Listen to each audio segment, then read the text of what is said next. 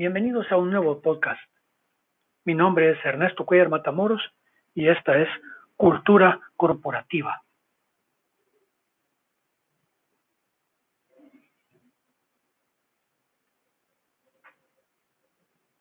Hay una discusión eterna entre qué es superior, qué es más importante, si la estrategia o la cultura. Sin duda alguna, muchos autores, autores de primer orden, como Peter Drucker, como Capriotti, como C.S. Van Riel, otros, ¿verdad? muchos, muchísimos, han escrito sobre, sobre este tema. ¿Qué es más importante, cultura corporativa o estrategia? Desde mi experticia, desde el punto de vista de un estratega de las comunicaciones y que además eh, tiene en su haber una especialización en administración de empresas, creo que ambos temas son importantes. Creo que nos engaña la matemática cuando nosotros ponderamos cultura y estrategia o lo volvemos un binomio. Cultura y estrategia no son un binomio. Cultura y estrategia son complementarios, son algo fundamental. Es cierto, las más de las veces, contradiciendo un poco aquí algunos autores famosos, eh, nosotros encontramos una cultura corporativa y pocas veces tenemos la capacidad de empezar desde cero, empezar a crear la cultura corporativa.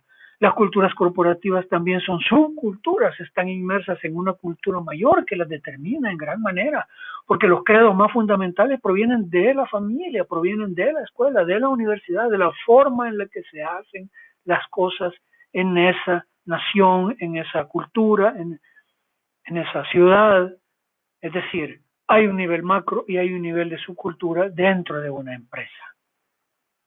Es cierto, nosotros nos encontramos con personas que ya tienen un credo, que ya tienen un pensamiento, que ya tienen hábitos, que tienen forma de ver el mundo, pero es importante para el líder y es mucho más importante para el líder de comunicaciones poder incidir en la cultura. Si el, responsable, si el gerente, si el jefe, si el encargado, si la estratega de comunicaciones no puede incidir en los públicos internos, y no puede hacer casar la estrategia con la cultura, su trabajo no está hecho. Su trabajo no ha sido eh, efectivo, su trabajo no ha sido eficiente, su trabajo no ha tenido un impacto que permita el cumplimiento de los objetivos.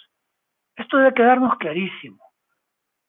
Nosotros estamos dentro de las empresas para cumplir un rol decisivo, persuasivo, incidir en las personas de tal manera que ellos hagan suyos los objetivos estratégicos, hagan suyas las políticas, las normas, que vuelvan la empresa su razón de ser, su propósito.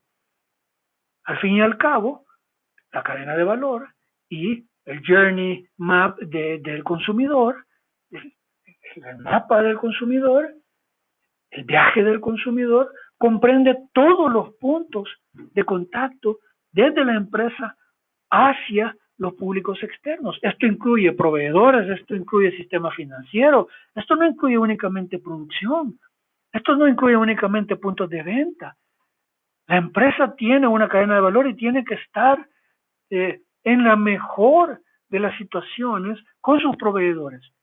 ¿Qué tal si se queda sin materia prima? ¿Qué tal si se queda con aquellos con aquellos insumos que le son necesarios para prestar el servicio. Por eso es que Porter estableció una cadena de valor. Y el experto en comunicaciones y la estratega en marketing tiene que tener clarísimos todos los puntos de contacto desde la empresa hacia los públicos internos y los públicos internos también.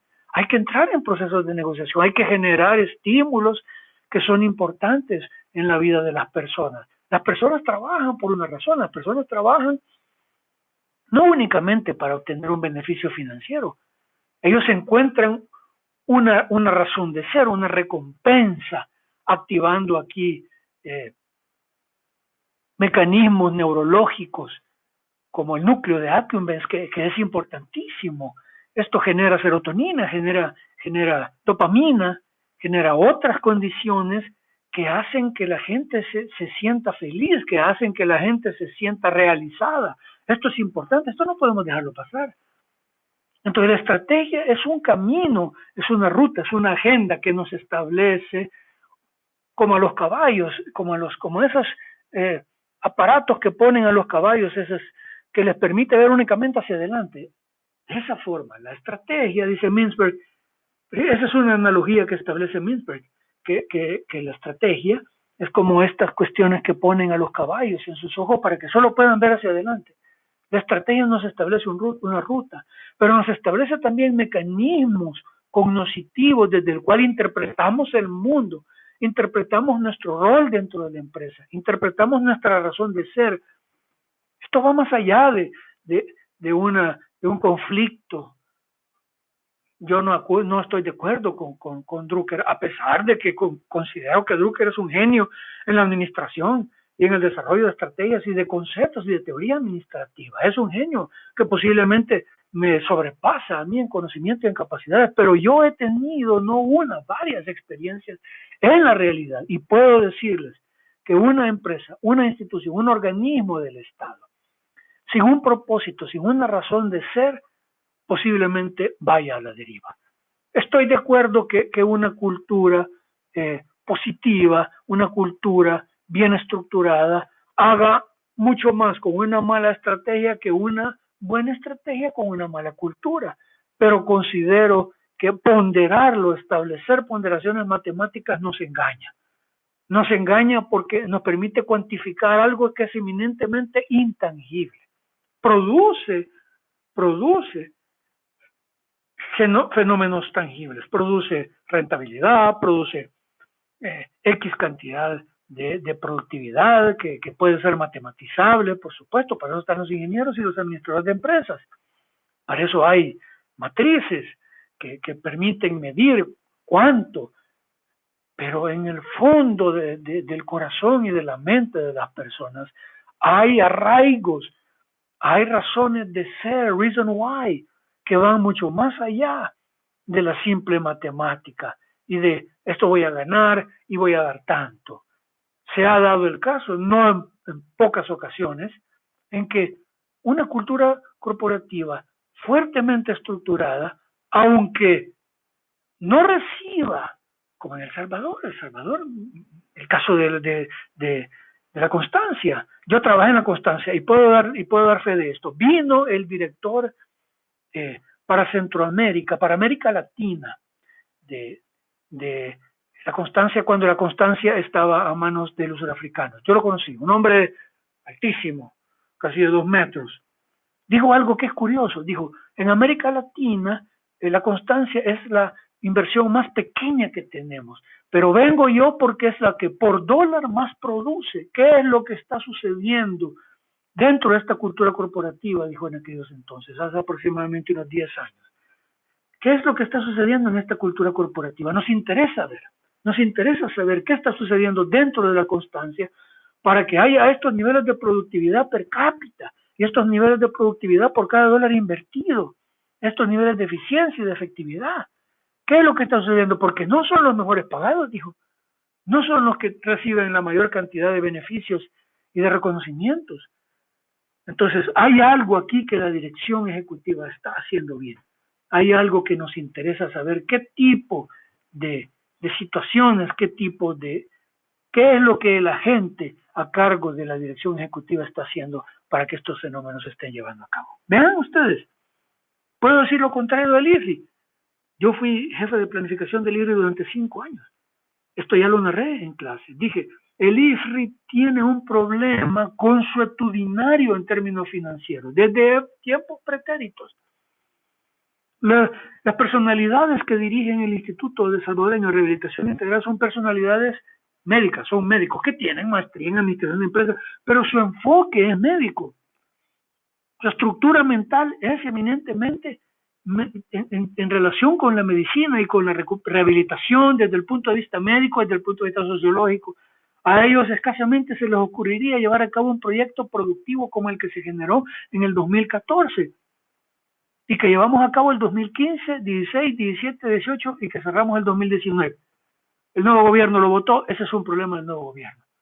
Pero quedaron allí dos plantas industriales, quedaron allí cantidad considerable de maquinaria y toda la planificación estratégica, un edificio administrativo con sus bodegas, un diseño de líneas de producción, toda la planificación hecha, estudiamos los mercados internacionales, estudiamos todas las condiciones.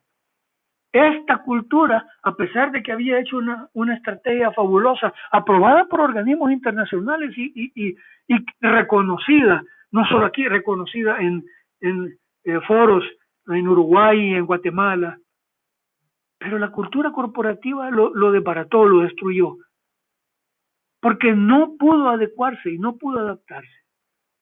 Entonces, reconozco que la cultura corporativa es de primer orden, indiscutible, indiscutible. Nadie que haya estudiado en serio comunicaciones y que sea un estratega puede negarlo. La cultura corporativa es importantísima, es de primer orden, pero no podemos negar también que la estrategia, como ya dije, da un propósito, da sentido de recompensa, estimula eh, centros neurológicos como, como, como el núcleo de Accumbens en el, en, el, en el cerebro, en la mente, que proporciona un, un, una satisfacción que no puede ser eh, llevada a cabo o que encontramos en esta forma una, una, una una clave, una, una clase, una tipificación de cómo llevarla a cabo. Entonces, para cerrar el podcast de este día, estoy convencido que el binomio cultura y estrategia únicamente tiene sentido si en algún caso nosotros lo ponderáramos cuando mucho 50-50.